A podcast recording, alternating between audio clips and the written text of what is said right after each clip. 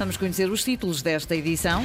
Hotelaria tradicional nos Açores com taxas de ocupação entre os 55% e os 73%.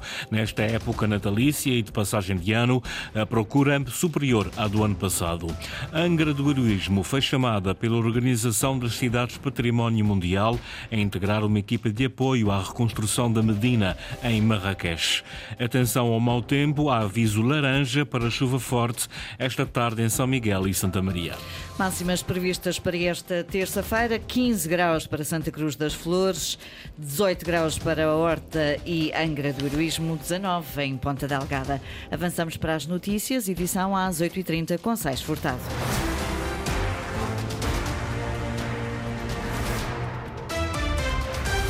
Nesta época natalícia e de passagem de ano, a hotelaria tradicional está a ter maior procura do que no ano passado. Nos Açores, as taxas de ocupação rondam entre os 55% e os 73%. A subir está também o preço médio da estadia.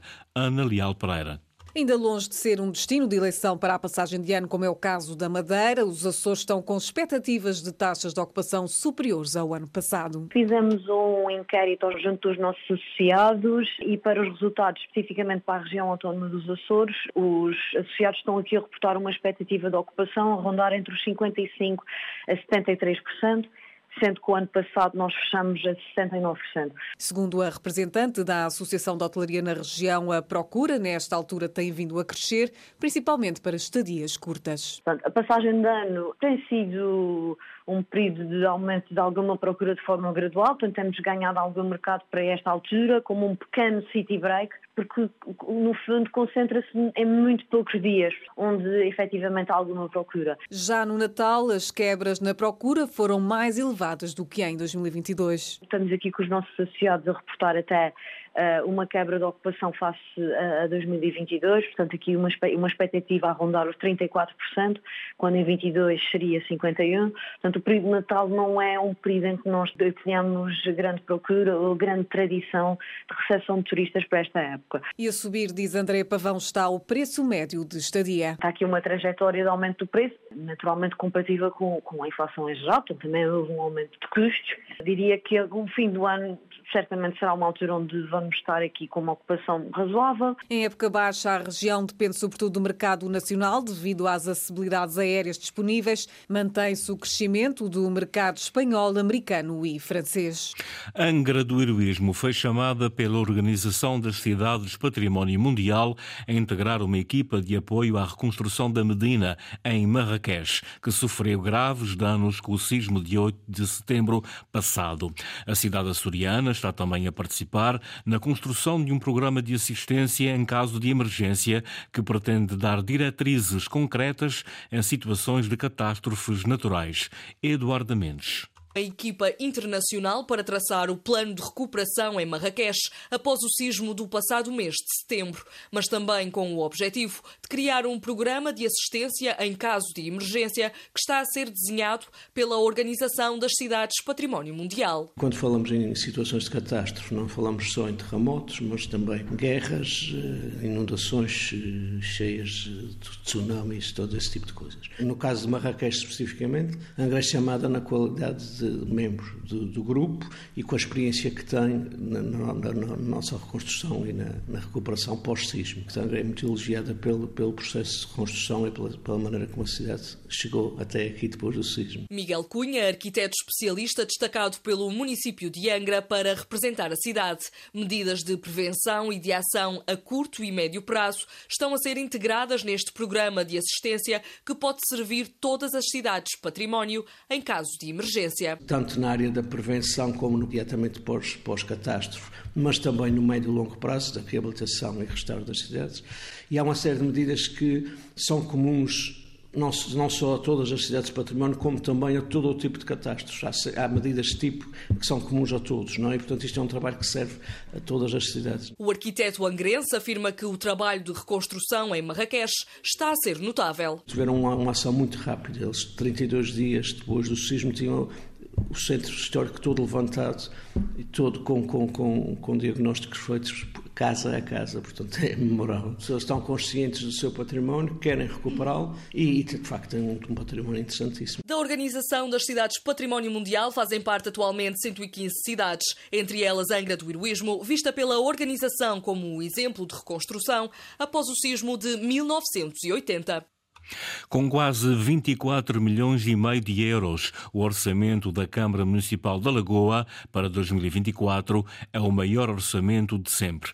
Habitação, apoios sociais e infraestruturas públicas são as áreas prioritárias neste plano de investimentos. Sandra Pimenta. Foi aprovado por unanimidade aquele que é, até agora, o maior orçamento de sempre da Câmara Municipal da Lagoa. Em 2024 serão perto de 24 milhões e 400 mil euros, mais 5 milhões e meio que em 2023, e em que a área social será prioritária. Nos escalões principais de água, estamos a reduzir a receita municipal, mas também mantemos o reforço de apoios a todas as instituições sociais, o aumento do Fundo Social de Emergência, o apoio ao núcleo de empresários da Lagoa, os apoios ao cartão Lagoa Mais Saúde. É uma forma de aqui ajudarmos a manter o investimento e algum poder de compra e de qualidade de vida de todos os municípios da Lagoa. Para 2024 há então um reforço financeiro em todas as áreas e Cristina Calisto presidente da mais jovem autarquia dos Açores, a Lagoa, destaca os mais de 11 milhões de euros previstos em investimentos públicos. Construção da ETAR, melhoria do abastecimento de água no Conselho, a requalificação de praças e jardins, a substituição do piso sintético do campo municipal de água de pau, a requalificação da frente marítima desde o Portinho de São Pedro até à Baía de Santa Cruz, a ampliação do Tecnoparque, as ações que reforcem a nossa posição enquanto Smart City, a ampliação do nosso centro de recolha oficial de animais. E com quase 2 milhões de euros, as infraestruturas públicas do Conselho também merecem destaque. Reforço de meios em termos de prevenção rodoviária e melhoria dos acessos rodoviários, nas escolas, na sinalização, na aquisição de terrenos, na requalificação de edifícios municipais, na iluminação pública, na criação de mais parques de estacionamento. E para além do maior orçamento de sempre para o próximo ano, 2023 na Lagoa, termina abaixo do limite de endividamento. O orçamento da Lagoa foi aprovado, sem surpresa, pela maioria socialista e com os votos favoráveis de quatro dos seis deputados da coligação Lagoa Unida, que integra PSD, CDS e PPM. Um voto justificado pelo significativo aumento de verbas e pela integração de algumas das propostas da oposição. Nós entendemos que, tendo havido esta abertura da parte da Câmara Municipal, da variação socialista, em aprovar as nossas propostas, e para além de que o plano de investimentos para 2024 da Câmara Municipal tem um valor bastante elevado na área da habitação, nós entendemos, conjugando quer aquilo que era o investimento já previsto e a aceitação das nossas propostas, o representante da coligação Lagoa Unida na Câmara Municipal votou favoravelmente a proposta de plano e orçamento. Em sede da Assembleia Municipal, a maioria maioria dos representantes da coligação Lagoa Unida em SES que tiveram presentes, os quatro votaram favoravelmente, os dois que se abstiveram.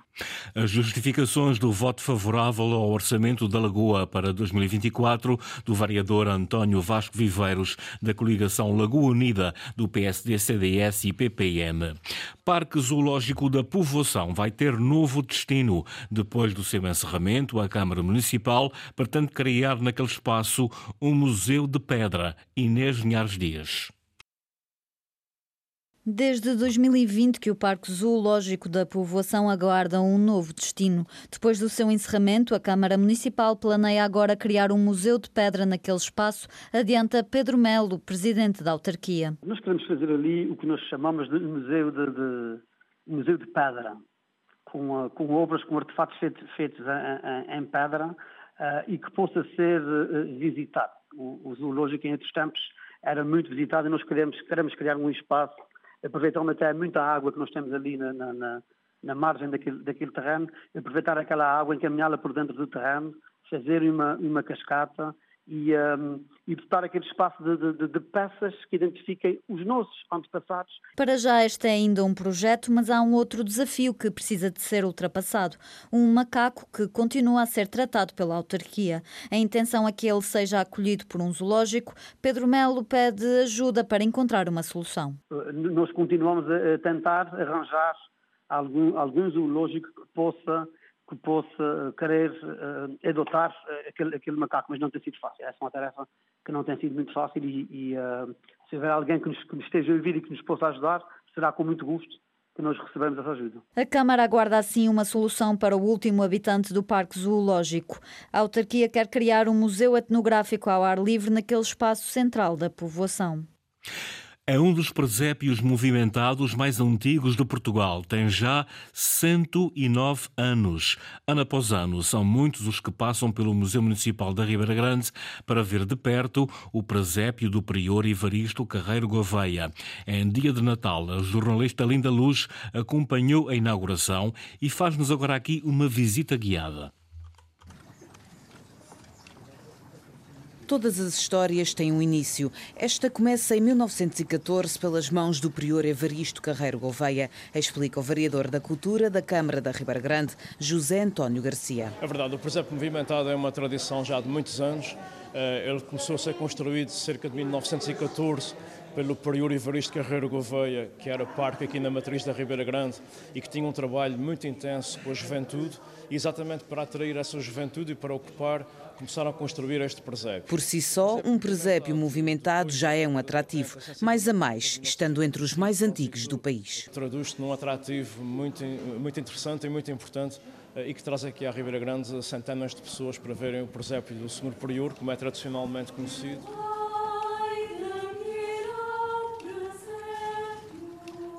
Se cá não vem um ano, é uma tristeza enorme. Sentimos muito a falta de ficar. Vem todos os anos ver o presépio? Não, eu vejo várias vezes ao ano, porque eu venho aqui no Natal e venho com os meus alunos do 12 aqui da escola secundária, faço questão de ver sempre o presépio aqui todos os anos, portanto eu vejo várias vezes ao ano. Para além da cena evocativa ao nascimento do menino Jesus em Belém, este presépio é também um retrato da cidade da Ribeira Grande e da sociedade açoriana de outros tempos. Hildeberto Garcia fazia parte do grupo que montava o presépio nos anos 60 e 70. Conhece as peças e as cenas de cor. Ainda estão aqui peças centenárias. O senhor reconhece alguma? Conheço.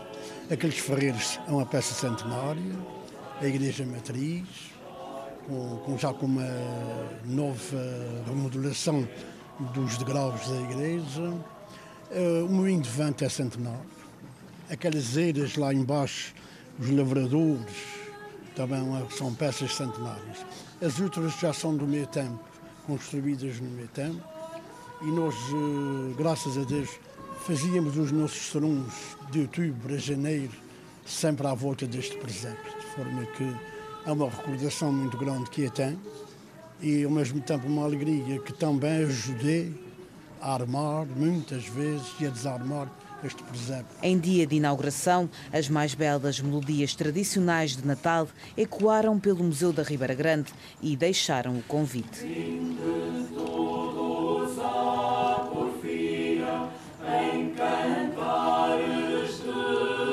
É possível visitar o presépio do Prior Evaristo Carreiro Gouveia, feriados e dias úteis, até ao final desta quadra natalícia.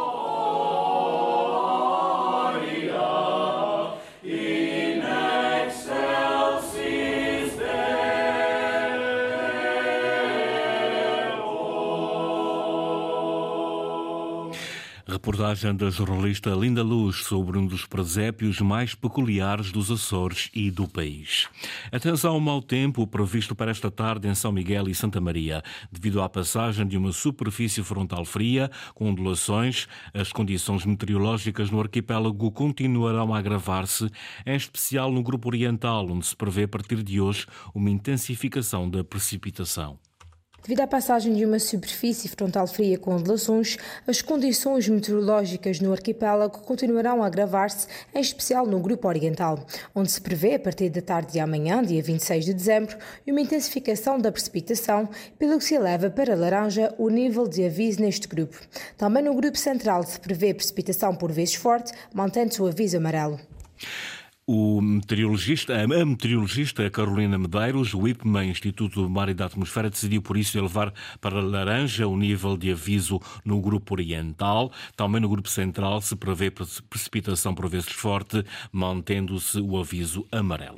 Foram as notícias da região, edição às 8h30, com o jornalista Sais Furtado. Lembro que a informação está em permanência em acores.rtp.pt, também no Facebook da Rádio Pública.